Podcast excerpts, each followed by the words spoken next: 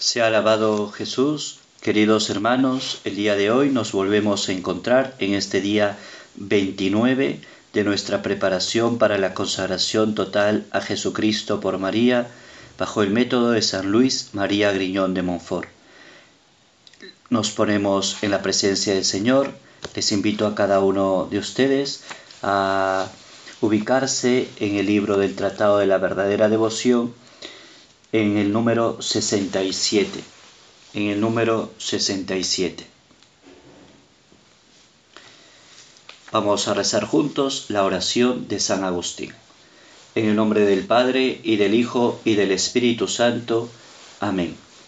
Decimos todos, Tú eres, oh Cristo, mi Padre Santo, mi Dios misericordioso, mi Rey poderoso, mi buen pastor mi único maestro, mi mejor ayuda, mi amado hermosísimo, mi pan vivo, mi sacerdote por la eternidad, mi guía hacia la patria, mi luz verdadera, mi dulzura santa, mi camino recto, mi sabiduría preclara, mi humilde y simplicidad, mi concordia pacífica, mi protección total, mi rica heredad, mi salvación eterna.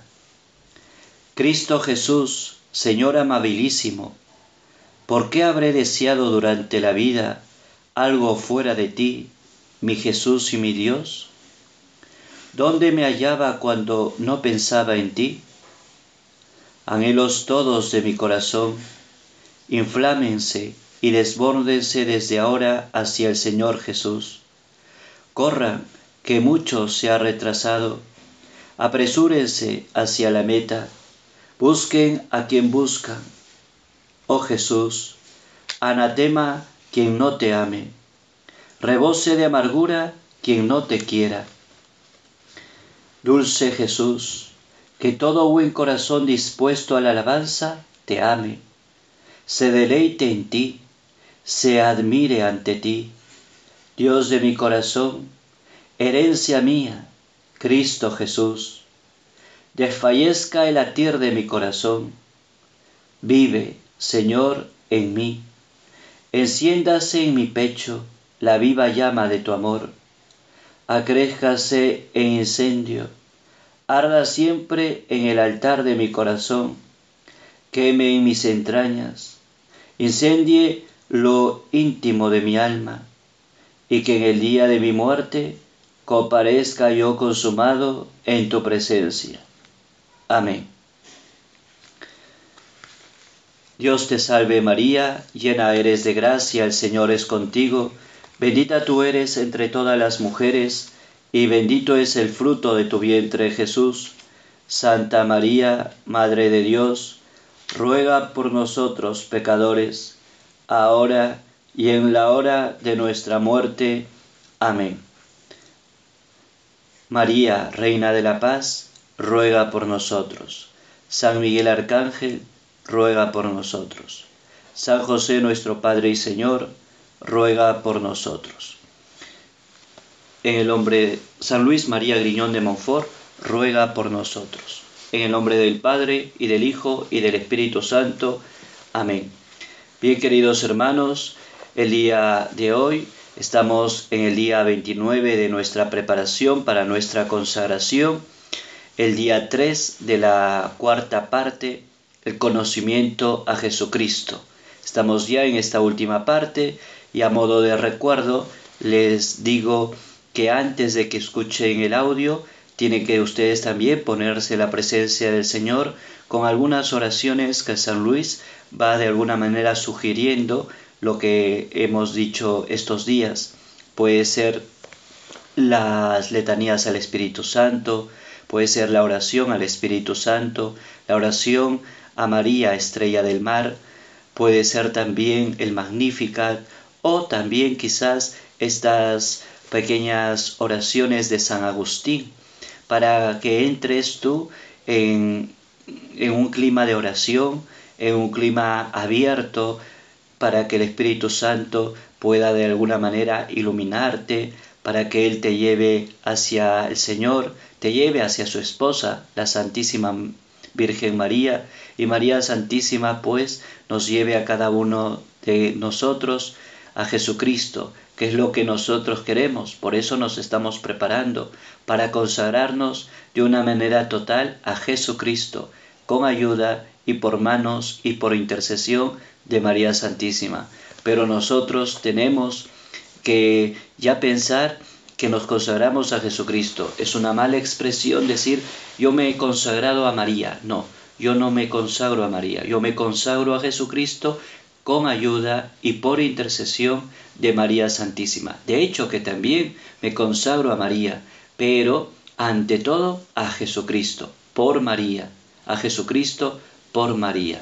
Entonces es María la que sale a mi encuentro, es María la que intercede por mí, es María quien me va a llevar hacia su Hijo Jesús. Por eso, antes de escuchar los audios, sería bueno que puedas también entrar en un clima de oración, en un clima de unión con el Señor, para que el Señor pueda irte moldeando, pueda ir transformándote y así tú y yo podamos tener una rica experiencia con el Señor para no defraudarle una vez que vamos a ser consagrados. Vamos a meditar hoy, el día de hoy, los números del 69 al 77, del 69 al 77. Pero para entrar también en contexto, vamos a retroceder un poco y estamos en el contexto de la segunda parte, en el número 60 solamente para entrar en contexto, ¿no? La segunda parte, donde nos habla sobre el culto a María en la iglesia, o sea, el culto que le debemos tributar a María, pero dentro de una familia. Y esa familia es la iglesia. Y San Luis quiere de alguna manera dar fundamentos teológicos del culto de María, pero antes de dar estos fundamentos teológicos, San Luis quiere precisar, es decir, decir ahora en qué consiste estos fundamentos teológicos, sí, pero ante todo quiere precisar, lo haré Dios mediante después de clarificar algunas ideas. Es decir, ¿va a hablar de los fundamentos teológicos? Sí, todavía, todavía no estamos hablando de los fundamentos teológicos, sino que San Luis quiere clarificar algunas verdades fundamentales que iluminan la grande y sólida devoción que quiero dar a conocer, que quiere dar a conocer San Luis. Entonces, quiere él clarificar algunas cosas para luego entrar a los fundamentos teológicos del culto a María. ¿Para qué? Para que cada uno de nosotros, clarificando estas ideas, podamos nosotros ver que esta consagración a Jesucristo por María, según el método de San Luis, tiene estos matices, digámoslo así, estas ayudas. En primer lugar, que Jesucristo es el fin último de todo el culto a la Santísima Virgen. O sea, tenemos que tener claro, es Jesucristo el centro, es Jesucristo el fin último. La Virgen María nos va a ayudar, nos va a interceder, vamos con ella para que ella nos indique el camino, sí, pero el fin último es Jesucristo. Esa es la primera verdad para poder clarificar esta devoción. La segunda verdad es la siguiente. Disculpen, se ha traspepalado mi, mi librito. Es la que pertenecemos a Cristo y a María. Esa es la segunda verdad, que pertenecemos a Cristo y a María. La segunda cuestión que quiere clarificar San Luis María Griñón de Montfort, antes de entrar a los fundamentos teológicos de esta devoción, pues quiere clarificar en primer lugar que Jesucristo es el fin y la Virgen nos va a ayudar para ir a ese fin. La segunda es que pertenecemos a Cristo y a María de una manera total. Y aquí si quiero un poquito aclarar, estamos en el número 68, si tienen esta edición en, la página 63, donde empieza diciendo, por la misma razón el Espíritu Santo nos compara a, quiero un poquito eh, redundar en esta idea. Entonces, para que luego entendamos lo que ahora vamos a decir en, en el número 69. Entonces, por esta razón, por la misma razón, el Espíritu Santo nos compara a, primero, árboles plantados, Segundo, los sarmientos de una vid. Tres, un rebaño cuyo pastor es Jesucristo. Cuatro, una tierra fértil, ¿no? Entonces son cuatro elementos que hace que cada uno de nosotros estemos unidos a Jesucristo. Esta segunda verdad nos quiere decir que le pertenecemos a Jesucristo y a María. Quizás están diciendo ustedes, Padre, eso ya lo tocó el día de ayer. Sí, ya lo he tocado, pero quiero a modo de recuerdo y a modo de entrar en contexto. Entonces, le pertenecemos a Jesucristo y a María, ¿por qué? Porque somos, debemos dejarnos ser árboles plantados para que Jesucristo dé fruto en esos árboles plantados que somos y pertenecemos a Él. Cuando tú y yo le pertenecemos a Él y nos dejamos plantar por Él, vamos a dar fruto. Entonces, tenemos que estar unidos a Jesucristo para dar fruto. Dos, los sarmientos y una vid. Los sarmientos. La vid es Jesucristo. Los sarmientos somos nosotros. Si nosotros estamos unidos a Jesucristo, vamos a dar fruto. Es el segundo elemento para ver cómo debemos nosotros pertenecer de una manera fuerte a Jesucristo para que, para que vayamos a dar fruto, para que tú y yo demos esos frutos que tanto espera el Señor. Tres, un rebaño cuyo pastor es Jesucristo. Nosotros somos parte de ese rebaño y tenemos que considerar a Jesucristo como el pastor. ¿Para qué? Para que ese pastor multiplique y produzca esa leche que tanto necesita el pueblo de Dios. Pero tenemos que reconocer a Jesucristo que es nuestro pastor y tenemos que obedecerle a Él. Todo lo que Él nos diga, todo lo que Él quiera de nosotros, tenemos que entregárselo. ¿Para qué? Para que se multiplique y se dé fruto. Seguimos unidos a Jesucristo. El cuarto elemento, una tierra fértil, cuyo agricultor es Dios. Tenemos que dejar que cada uno de nosotros seamos esa tierra fértil donde el agricultor es Dios, donde Dios es donde Dios es Jesucristo por su Santo Espíritu va a decidir sobre nosotros en el tema de si estamos nosotros unidos a Él, Él dará fruto en esa tierra fértil, pero tú y yo tenemos que ser esa tierra fértil, es decir, abrir el corazón, abrir nuestra alma, abrir nuestra vida para que Jesucristo pueda obrar en nosotros, no como nosotros queremos, sino como Él quiere. Es Él quien pone las reglas, es Él quien pone los modos para obrar, no somos nosotros. Muchas veces nosotros queremos que Jesucristo obre en nosotros como nosotros queremos que Él obre. Somos nosotros los que muchas veces ponemos las reglas para que Jesucristo obre en nosotros. No, todo lo que tú y yo hagamos es nada.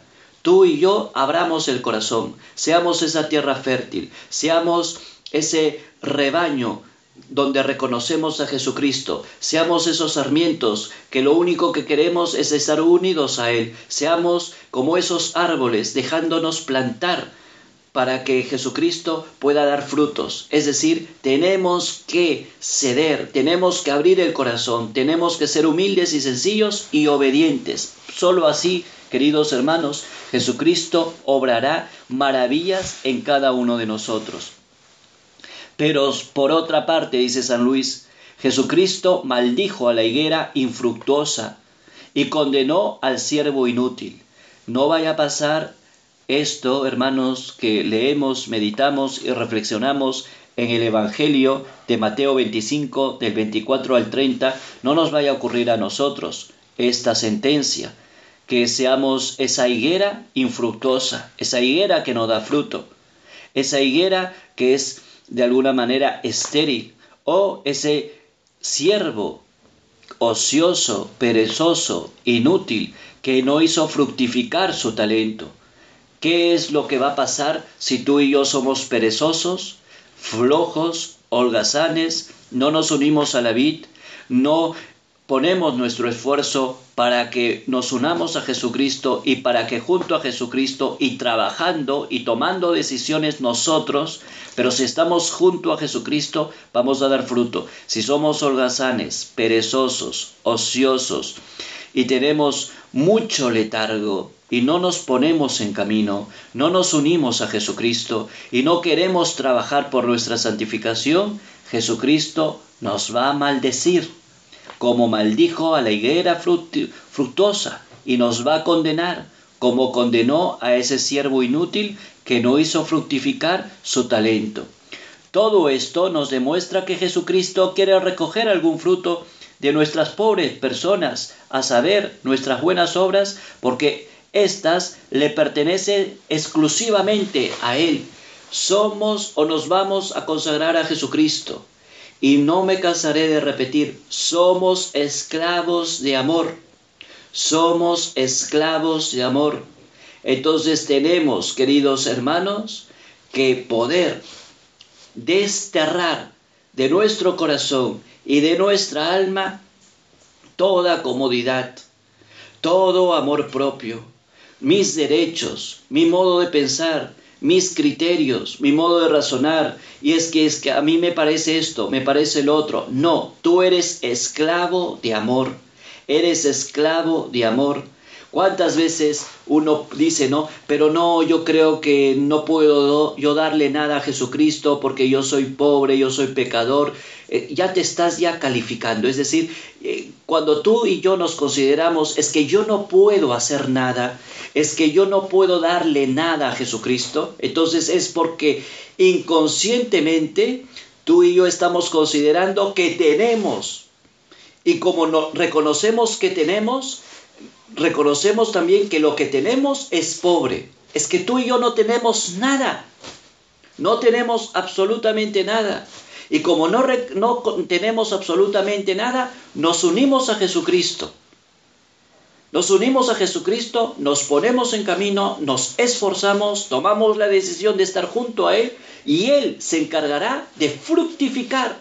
Porque tú has puesto de tu parte, tú te has entusiasmado, Tú has decidido, tú has, te has esforzado de unirte a Jesucristo, de estar con Jesús. Y una vez que estás con Jesús, Jesús hará fructificar todo ello.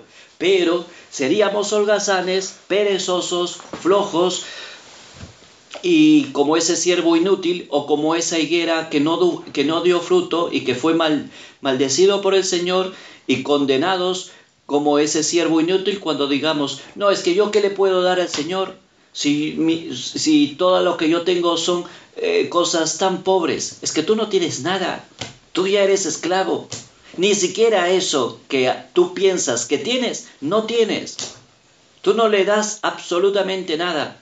Tú te unes a Él, te pones en camino, te esfuerzas y Jesucristo una vez que ve que tú pones de tu parte, te pones de camino y tomas esa decisión de estar junto a Él, Él hará fructificar. ¿Por qué? Porque tú no tienes absolutamente nada. Hemos sido creados para las buenas obras en Cristo Jesús. Nos dirá San Pablo en Efesios 2.10. Hemos sido creados para las buenas obras. Tú y yo hemos sido creados para las buenas obras, no hemos sido creados para ir a la basura. ¿Cuántos de nosotros nos consideramos nada, basura, etcétera? No, tú y yo hemos sido creados para las buenas obras, pero no tenemos nada, porque todo se lo hemos entregado a Santa María, todo se lo hemos entregado a Jesucristo, nos hemos unido a Él y en Él está nuestra salvación. Ahora sí, esto es para entrar en un contexto, una introducción casi de 20 minutos. El número 69. Me explico. Hay en este mundo dos modos de pertenecer a otro y depende y depender de su autoridad. ¿Cómo hay dos modos de pertenencia? Dice San Luis. El primer modo es el simple servicio y el segundo modo es la esclavitud. Hay dos modos de pertenecer a Jesucristo del simple servicio o la esclavitud, de donde proceden los apelativos de criado y esclavo. Es decir, el que tiene un servicio simple es un criado y aquel que se entrega en esclavitud es un esclavo. Por el servicio común, es decir, por el primero, entre los cristianos, uno se compromete a servir a otro durante cierto tiempo y por determinado salario o retribución. Es decir, es una cuestión temporal. Por un cierto tiempo por un determinado tiempo, va a buscar un salario, va a buscar una retribución ante mi servicio simple. El criado, los criados, pues ellos sirven, sí, de, hecho que sirven, pero buscan una retribución, buscan un salario, lo cual está bien. Eso es la naturaleza del criado. Y eso tiene el criado que exigir porque es derecho del criado. Por la esclavitud, en cambio, uno depende de otro enteramente por toda la vida. No tiene tiempo, no por un cierto tiempo, no por un determinado salario o retribución, enteramente por toda la vida. Y debe servir al amo sin pretender ni salarios, ni retribuciones, ni recompensas, ni aplausos, ni decir gracias, etc. Aquí, hermanos, día 29, la pregunta que les hago, ¿están dispuestos a consagrarse a Jesucristo por María? ¿Están dispuestos a ser esclavos y a no reclamar absolutamente nada, ni salarios, ni retribuciones, ni reconocimientos, ni aplausos, ni gracias, ni nada? ¿Estás dispuesto a ser esclavo, es decir, no tienes absolutamente nada y le perteneces a tu amo enteramente para toda tu vida sin reclamo alguno? ¿Estás eh, dispuesto a ser esclavo de amor a, por, a Jesucristo, por Jesucristo, a María? ¿Estás dispuesto a no tener absolutamente nada? Si tú y yo estamos dispuestos, adelante con los demás audios. Si tú y yo no estamos dispuestos, pues apaga y vámonos, porque no podemos ser esos consagrados de Jesucristo por María que den el triste espectáculo de ser consagrados, qué bonito, escuché mis audios, medité mis audios, pero cuando de alguna manera tiene que exigirse y tengo que darle todo el tiempo a Jesucristo y a María, según mi estado, entonces estoy yo guardándome, estoy yo buscando un reconocimiento, un salario, es que ahora no tengo tiempo, es que ahora esto, no, ya yo, yo no es que ya no tenga tiempo, todo le doy a Jesucristo, una consagración total a Él, por eso esta preparación se llama la consagración total a Jesucristo por María. La consagración que tú y yo vamos a hacer es una consagración total, no parcial. La del siervo es parcial, la tuya y la mía es total. Hay tres clases de esclavitud. Primero, la natural. Dos, la forzada. Y tres, la voluntaria. Describimos. Todas las criaturas son esclavas de Dios del primer modo. Todos, absolutamente todas las criaturas. Somos de una manera natural esclavos del Señor. El Señor es la tierra y cuanto la llena. Reconocemos que somos esclavos porque todo lo ha creado Dios. Todo lo ha hecho Dios por el bien de los que le aman. Eso tiene que estar clarísimo. En primer lugar, en la esclavitud natural estamos todos, porque todos reconocemos a Dios que es el principio y el fin. Es aquel que hace absolutamente todo. Y es que Él ha hecho todo para alegrar tu corazón y el mío. Del segundo modo, es decir, eh, esa esclavitud forzada son todos los demonios y condenados. ¿Son criaturas también de Dios? Sí, pero son forzados, es decir, ellos no les gusta de alguna manera ser eh, personas totalmente libres. Ellos han decidido hacer esclavos, pero de una manera forzada, de una manera forzada. Ahí están los demonios y los condenados. El tercero, es decir, esclavos voluntarios, son aquellos santos, aquellos justos. La esclavitud voluntaria es la más perfecta y la más gloriosa para Dios. Esa es la más perfecta y la más gloriosa. Y ahí están todos los justos, todos los santos, que se hicieron esclavos de amor por Dios, por Jesucristo, por la Santísima Trinidad. Ya no buscaron comodidades, ya no buscaron argumentos, ya no buscaron quedar bien, ya no buscaron cuidar su fama, cuidar su prestigio, cuidar sus ideas.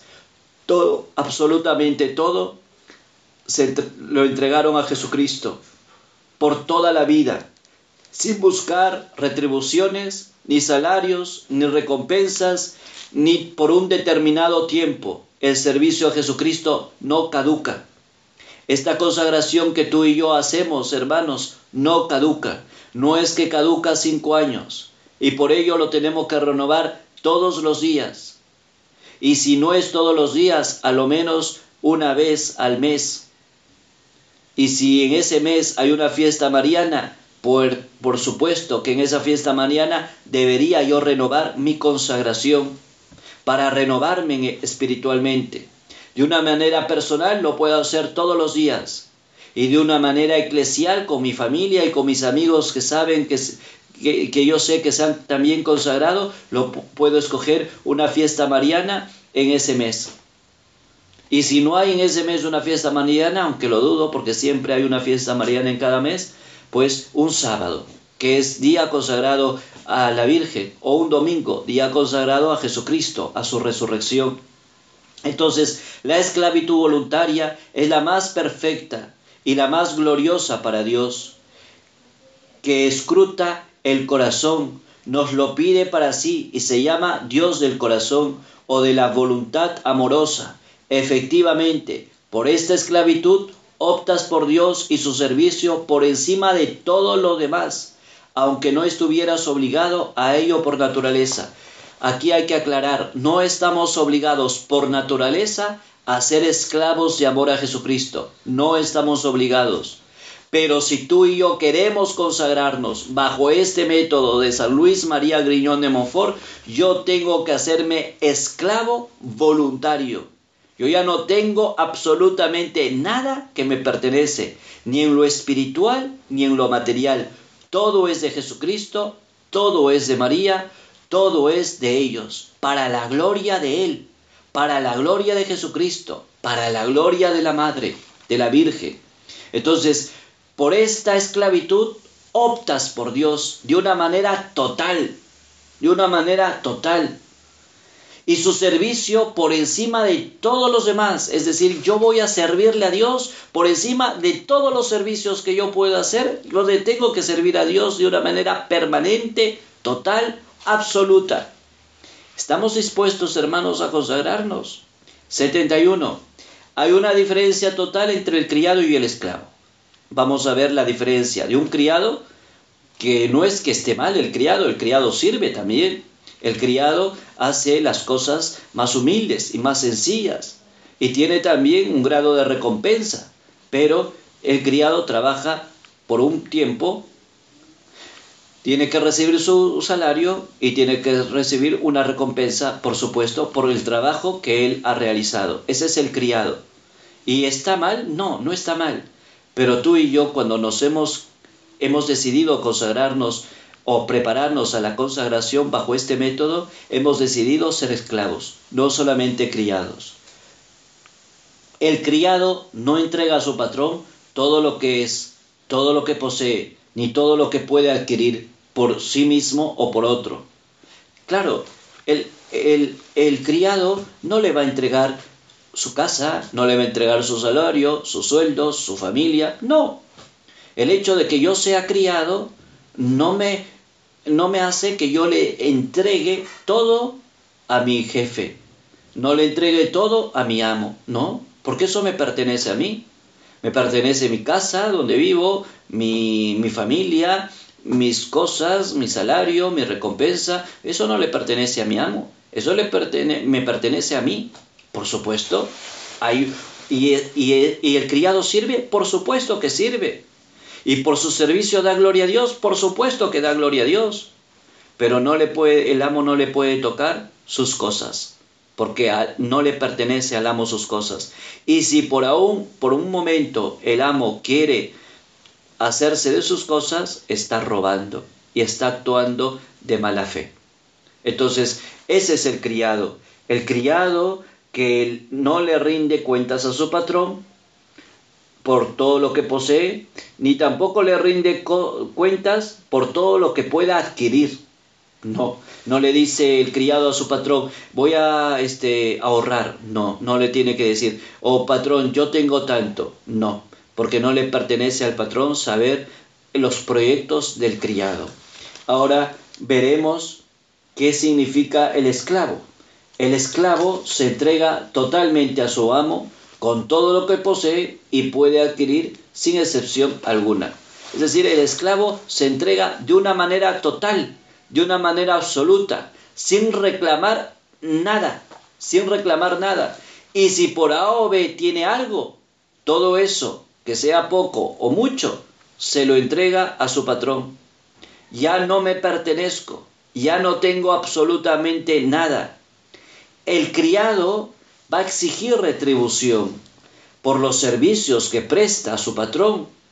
El esclavo, por el contrario, no puede exigir nada, por más asiduidad, habilidad y energía que ponga en el trabajo. El criado y el esclavo ambos trabajan con la misma intensidad, con la misma este, creatividad, digámoslo así, con la misma asiduidad, habilidad, energía, esfuerzo, los dos. Pero el criado lo hace para conseguir un salario, una recompensa. El esclavo hace lo mismo, con habilidad, con energía, eh, con todo su entusiasmo, pero él sabe que no le va a tocar absolutamente nada porque él es esclavo. El criado puede abandonar a su patrón cuando quiera. Claro, cuando quiera. No tiene ninguna obligación de servir al patrón por toda la vida. No. Hoy puede el, patrón, el, el criado decir, hasta aquí nomás, muchas gracias, me despido, eh, quiero este, salir de este trabajo y quiero yo mi salario correspondiente a todo lo que yo a usted le he servido. Le dice el criado al esclavo. Y el esclavo, perdón, le dice el criado a su amo a su patrón y el patrón y el amo le tiene que retribuir por todo aquel trabajo que ha realizado el criado. Pero el esclavo no. El criado entonces puede abandonar cuando quiera su trabajo y abandona reclamando el salario o al menos cuando expire el plazo del contrato. Hay siempre contratos. El patrón contrata a un criado por un determinado tiempo. Puede ser renovado, puede no ser renovado. El criado puede también decirle al patrón, aunque el patrón quiera que el criado siga, el criado puede decir no, hasta aquí nomás y me voy ante otro señor que me puede pagar más. Eso pasa con el criado. Con el esclavo no tiene derecho a abandonar a su amo cuando quiera. De hecho, ya no tiene derecho, no tiene ningún derecho de abandonar a su amo cuando a él se le antoje. El esclavo ya no se pertenece, le pertenece a su amo, a su patrón, y jamás lo va a abandonar, jamás lo va a abandonar en los momentos difíciles, en los momentos de trabajo, en los momentos oscuros, en los momentos áridos, en los momentos donde no vemos absolutamente nada, tenemos que seguir sirviendo con habilidad, con energía, con entusiasmo, con alegría a nuestro patrón. ¿Por qué? Porque nosotros somos esclavos. 4. El patrón no tiene sobre el criado derecho ninguno de vida o muerte, de modo que si lo matase como a uno de sus animales de carga, cometería un homicidio. Por supuesto, el amo, el patrón, este, no tiene ningún derecho sobre su criado ningún derecho sobre su criado. Y si por A o B lo explota a su criado, lo trata mal a su criado, o incluso lo llega a matar, comete un homicidio y puede ser denunciado este amo y este patrón, porque su criado podrá ser su criado, pero no es de su propiedad, y no puede hacer de él lo que el amo o el, eh, el amo el patrón quiera hacer. No puede. Así, le, así trabaje para él. No puede. ¿Por qué? Porque es criado. Tiene un servicio. Límite. Y claro, Si el patrón mata a su criado como puede matar a cualquier bestia salvaje, animal que sea, comete un, un homicidio. El amo, en cambio, conforme a la ley, tiene sobre su esclavo derecho de vida y muerte, de modo que puede venderlo a quien quiera o matarlo. Perdóneme la comparación, dice San Luis, como haría con su propio caballo. Eso es, hermanos, esa es la espiritualidad de esta consagración. Yo me vuelvo esclavo y yo me vuelvo esclavo de amor para mi patrón y mi amo, que es Jesucristo. Y Él puede, Él de hoy en adelante decide por mi vida. Él de hoy en adelante decide si me vende o no me vende. Si me da muerte o no da muerte. Yo le pertenezco a Él. Él es el que pone las reglas. Él es el que me dice por aquí tienes que caminar o por acá tienes que andar. Él es quien va a guiar mi vida. Es el que me va a decir qué es lo que yo voy a hacer y yo no voy a tener ningún, eh, ninguna objeción de obedecer porque soy esclavo. Yo solo obedezco. Yo solo obedezco. Esa es la espiritualidad de la esclavitud, a diferencia de ser siervo, de ser criado. Por último, el criado está al servicio del patrón solo temporalmente. Claro, solo temporalmente. Puede ser un año, dos años, diez años, quince años, pero es temporal.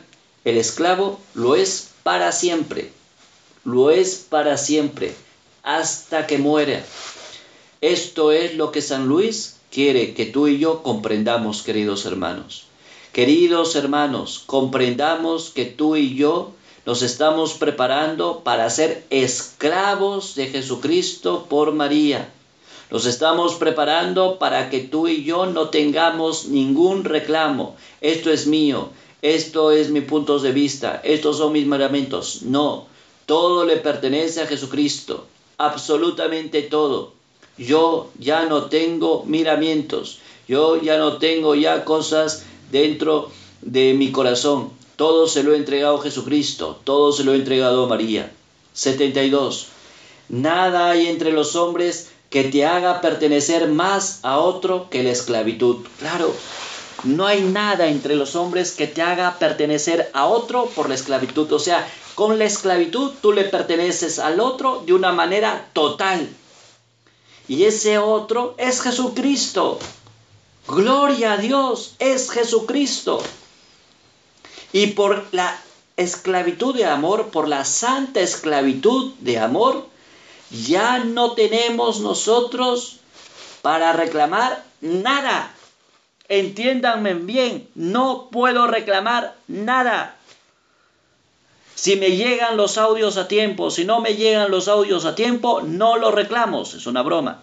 Si es esto lo otro, no reclamo. Yo me he vuelto esclavo de Jesucristo por María.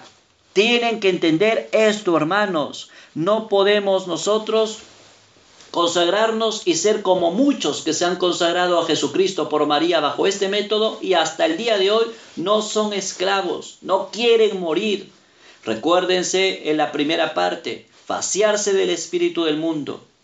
La segunda, teníamos que conocernos a nosotros mismos. Primero, vaciarnos de todo lo que no es Dios. En segundo lugar, conocernos a nosotros mismos. Conocer a María y ahora es conocer a Jesucristo, encontrarme con Jesucristo. Hermanos, tenemos que vivir bien esta clara experiencia de esclavitud. tenemos que vivir bien todo aquello que el Señor hoy nos está diciendo. Nada hay tampoco entre los cristianos que nos haga pertenecer más completamente a Jesucristo y a su Santísima Madre que la esclavitud aceptada voluntariamente a ejemplo de Jesucristo. O sea, en el orden de la gracia y en el, en el sentido ya cristiano, en el sentido ya cristiano no hay nada más profundo, total, pleno que volvernos esclavos de Jesucristo y de María de una manera voluntaria, no forzada, no natural, sino voluntaria, a ejemplo de Jesucristo, que por nuestro amor tomó forma de esclavo. Jesucristo, porque te ama a ti, porque me ama a mí, tomó forma de esclavo. Lo dice San Pablo en Filipenses 2.7. Entonces, y la Santísima Virgen, que se proclamó servidora y esclava del Señor, la misma Virgen, hermanos, en Lucas 46, no, perdón, en Lucas 1, 46 al 48, dice, aquí estoy yo, la esclava del Señor, hágase en mí según tu palabra. Es decir, Jesucristo, por amor a ti, por amor a mí, se hizo esclavo, pasando por uno de tantos. María Santísima, cuando recibe la noticia de Dios por medio del ángel Gabriel que iba a ser la madre del Salvador, que dice, aquí está la esclava del Señor. Si Jesucristo se hace esclavo y María Santísima esclava, tú y yo, ¿qué queremos? ¿Queremos solamente ser criados? ¿Queremos solamente tener nosotros un miramiento para nosotros mismos? Somos esclavos, ya no nos pertenecemos. Y el ejemplo lo tienes en Jesucristo y en la Santísima Virgen. El apóstol se honra en llamarse servidor de Jesucristo. Ahora, pero Padre, no se llama a San Pablo esclavo de Cristo, sino servidor de Cristo. Está en Romanos 1.1. Ahora vamos a aclarar. Los cristianos son llamados repetidas veces en la Sagrada Escritura servidores de Cristo. ¿Y Padre, dónde está la esclavitud? Poco a poco. Palabra que, como hace notar acertadamente un escritor insigne, equivalía antes a esclavo. Entonces, ustedes van a ver en la Sagrada Escritura, el siervo de Dios, servidores de Cristo, el mismo San Pablo dice, yo soy servidor de Jesucristo, servidor del Señor. Entonces, todo aquello, cuando tú ves la palabra servidor, se está traduciendo como esclavo. Esto lo dijo un escritor insigne y lo pone San Luis María Griñón de Montfort, que equivaldría a ser esclavo, porque entonces no se conocía servidores como los criados de ahora, o sea, no se conocían los servidores como criados de ahora, que ahora un criado pues reclama un salario, reclama esto, lo otro, y lo cual está bien, no digo que esté mal, ¿no? Todo servidor quiere un salario, todo un servidor quiere esto, quiere lo otro, y también no tiene eh, ninguna este, unidad con su amo, porque puede de alguna manera decir hasta aquí no más trabajo y tiene toda una, entre comillas, libertad para decir hasta aquí no más. Pero el esclavo no.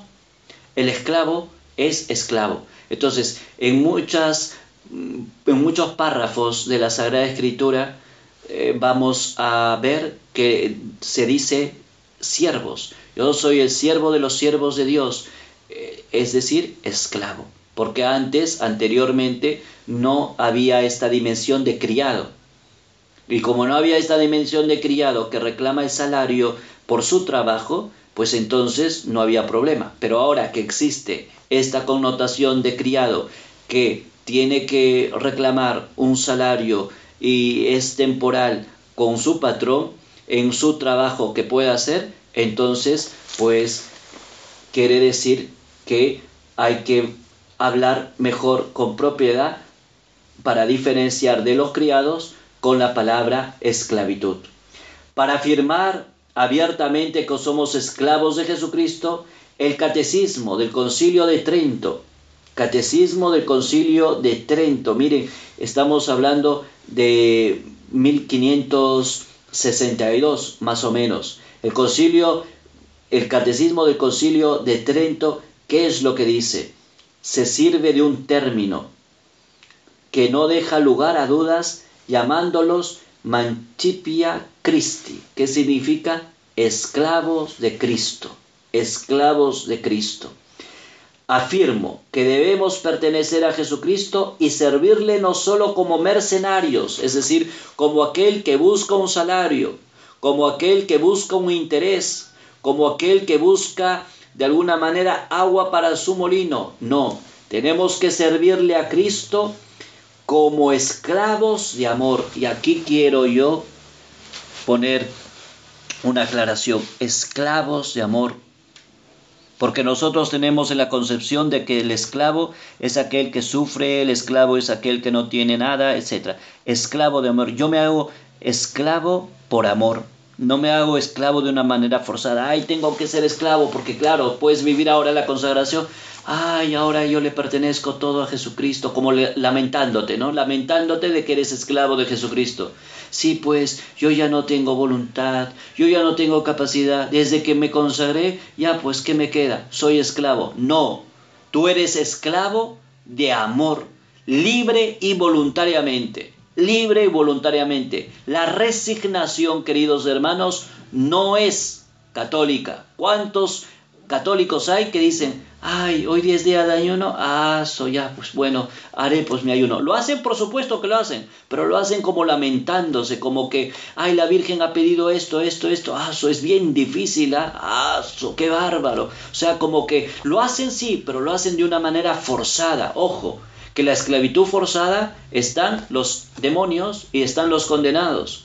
Tú quieres seguir a Jesucristo de una manera forzada, haciéndolo, pero de una manera forzada, llegas a ir al infierno. ¿Por qué? Porque en esa esclavitud forzada, dice San Luis, por inspiración del Espíritu Santo, están los demonios y están los condenados.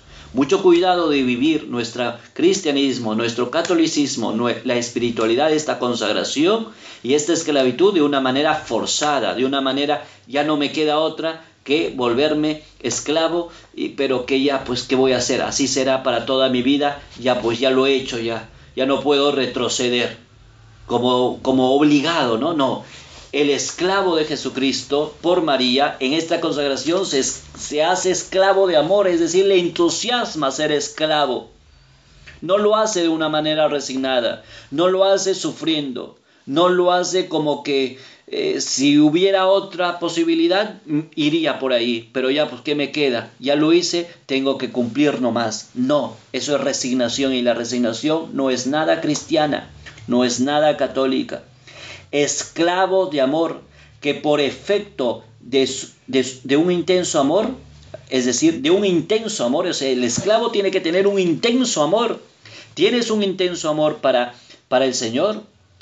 Gracias a ese intenso amor, ¿no? Gracias a ese intenso amor se entrega y consagra su servicio en calidad de esclavo por el único honor de pertenecerle.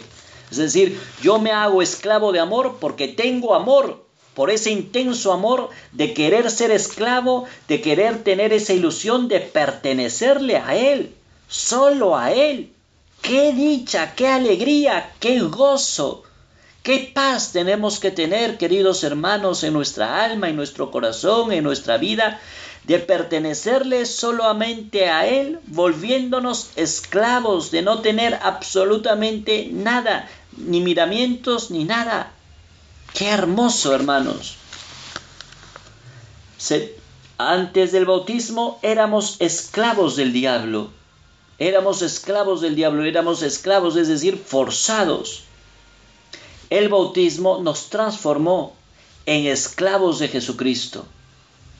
Es decir, por eso qué importante, ya lo hemos dicho en las primeras charlas, el bautismo, ¿no? Porque imagínense todos los niños y todas las personas que aún no se han bautizado por dejadez o porque querían ahorrar eh, dinero para hacer toda una fiesta, como si el bautismo fuera solamente una fiesta, una gozada de contratar, no sé, una orquesta, eh, comida, licor, etcétera, etcétera. El bautismo no es eso, pero lamentablemente hoy en día se ha convertido los sacramentos en una cuestión social. El bautismo es algo social, la primera comunión es algo social, la confirmación es, es de alguna manera una pasarela en, la, en las iglesias porque tanto chicos y chicas pues enseñan sus mejores trajes. Se ha convertido en algo social.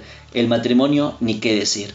Ni qué decir. La Eucaristía misma, la misa, se han convertido en algo también social. Voy por compromiso. Voy porque me han invitado, voy porque hay una misa de difunto, voy porque hay una misa patronal, voy porque alguien se casa, voy porque alguien muere. Se ha convertido también en algo social Los únicos sacramentos, creo yo, que se están salvando es la confesión y la unción por su misma característica de que son sacramentos de sanación. Pero, eh, ¿por qué? Porque el diablo está ahí. Imagínense ustedes, el bautismo, antes del bautismo, son esclavos del demonio. Por eso es importante, urgente, bautizar a nuestros niños, hermanos. Si no, somos esclavos del demonio. Y con el bautismo somos esclavos de Jesucristo. Lo que digo en términos absolutos de Jesucristo, lo, lo digo proporcionalmente a la Santísima Virgen habiéndola escogido Jesucristo por compañera inseparable de su vida, muerte, gloria y poder en el cielo y en la tierra. Le otorgó gratuitamente respecto a su majestad todos los derechos y privilegios que él posee por naturaleza. Todo lo que se dice Jesucristo, nos volvemos esclavos de Jesucristo, ya no nos pertenecemos a nosotros, le pertenecemos a Él, somos consagrados totales para Él lo mismo que se dice Jesucristo, se dice también de María Santísima proporcionalmente. Proporcionalmente somos esclavos de María, somos esclavos de ella. A Jesucristo y a María una máxima obediencia en todo. ¿Por qué? Porque tú y yo ya no tenemos miramientos ni opiniones. Tú y yo seguimos, obedecemos y nos sometemos a Jesucristo y a María. Todo lo que conviene a Dios por naturaleza conviene a María por gracia. Todo lo que le conviene a Dios por naturaleza, claro, por Dios por naturaleza le tenemos que obedecer por naturaleza. Por naturaleza, de una manera así. Así no sea yo esclavo, le tengo que obedecer. ¿Por qué? Porque Dios es Dios. Pero a María Santísima le obedecemos en orden a la gracia. ¿Y por qué en orden a la gracia? Porque ella es madre del Salvador porque ella es madre de Jesucristo y porque ella es toda gracia y porque ella nos ha dado el modelo de ser la esclava del Señor.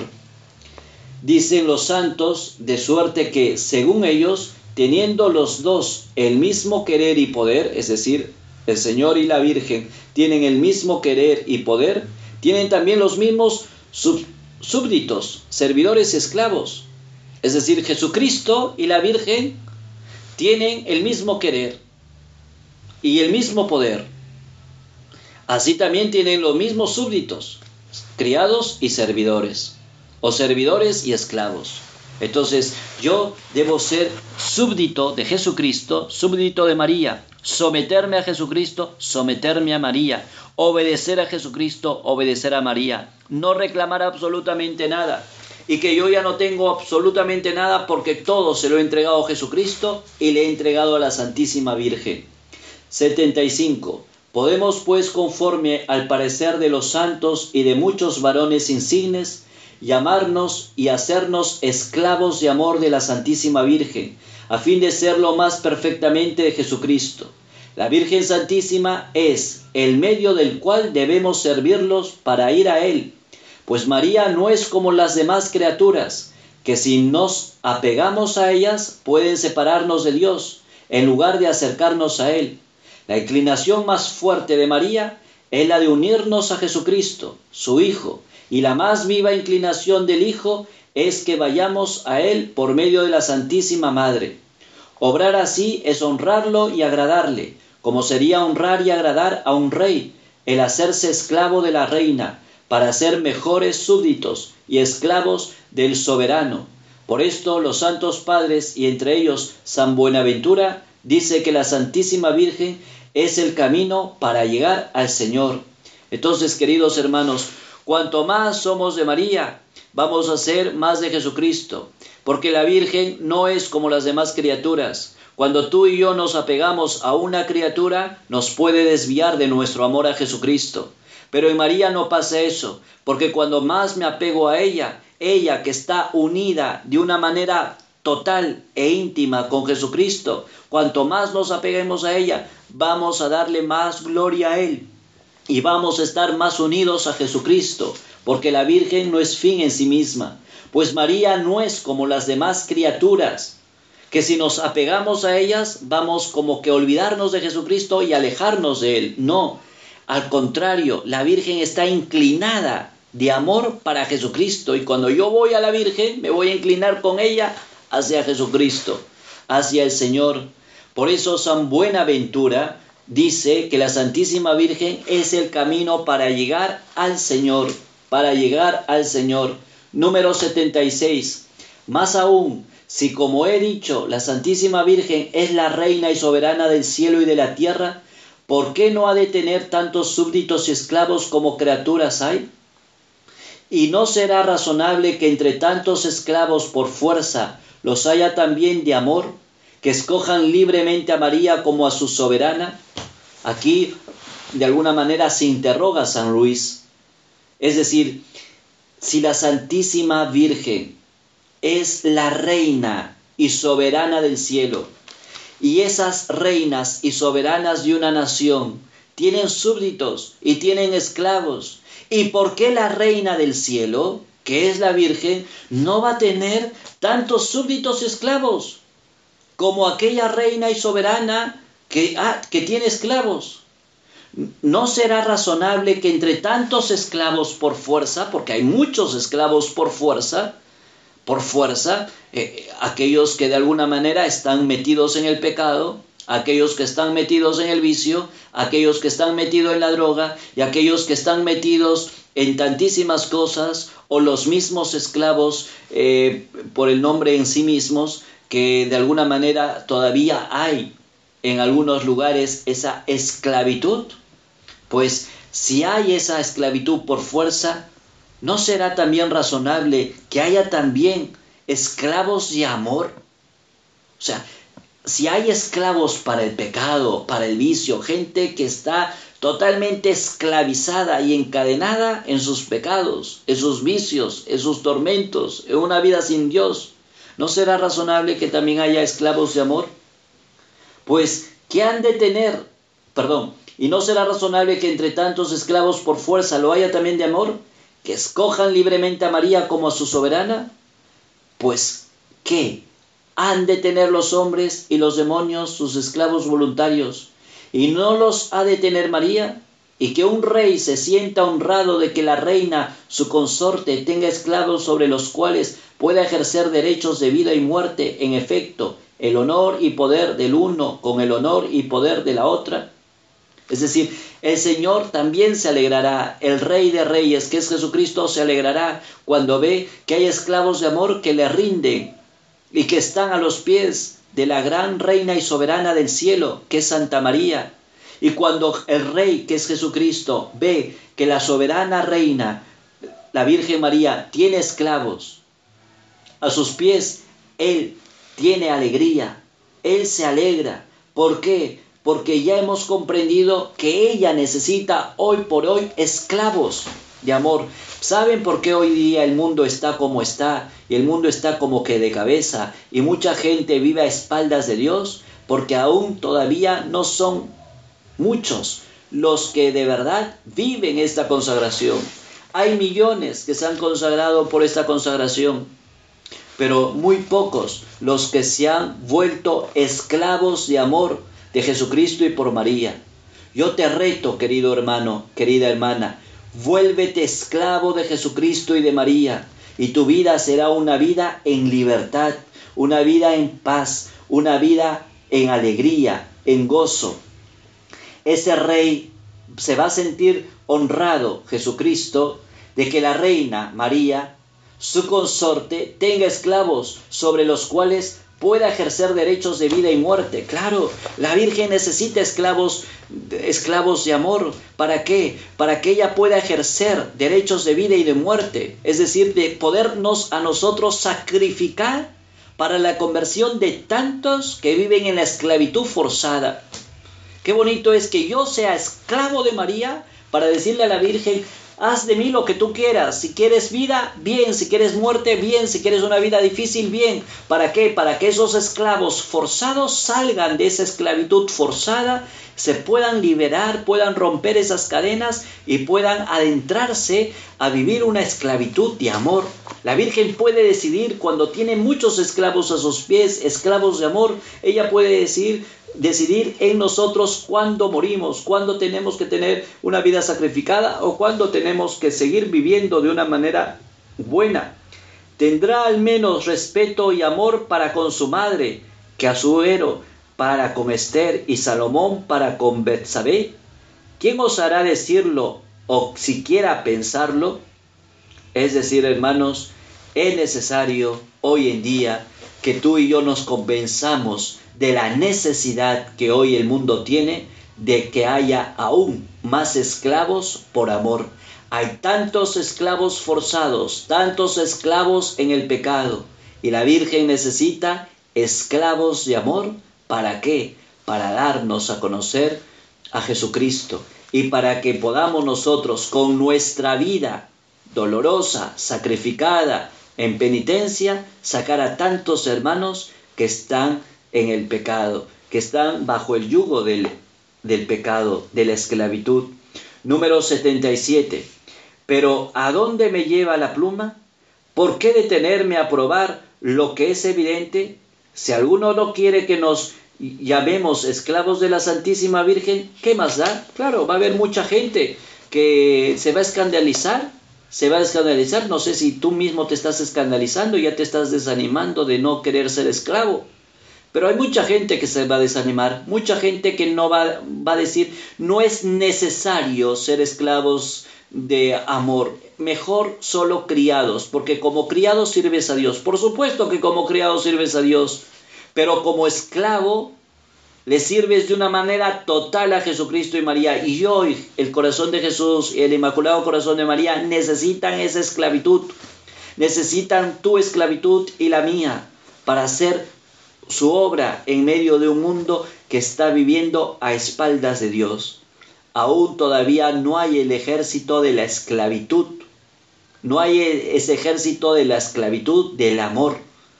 Si fuéramos esclavos de amor, si fuéramos parte de ese ejército de esclavos por amor, el mundo sería diferente, queridos hermanos. El mundo sería totalmente diferente. Pero va a haber gente que no, no, no va a entender. Dice San Luis, ¿qué más da? Hacerte y llamarte esclavo de Jesucristo es hacerte y proclamarte esclavo de la Santísima Virgen, porque Jesucristo es el fruto y gloria de María, si tú y yo nos hacemos esclavos de amor a Jesucristo, de hecho que nos hacemos esclavos de María. ¿Por qué? Porque el fruto del vientre de María es Jesucristo. Y si, y si nosotros somos esclavos de Él, también somos esclavos de su Santísima Madre. Todo esto se realiza de modo perfecto con la devoción de que vamos a hablar. Es decir, todo esto, todo esto, hermanos, todo esto se hace perfecto en esta devoción, que luego San Luis nos explicará. Que el Señor a cada uno de ustedes les ayude y que no se desanimen para hacernos esclavos totales de amor a Jesucristo. En el nombre del Padre y del Hijo y del Espíritu Santo. Amén. Dios los bendiga.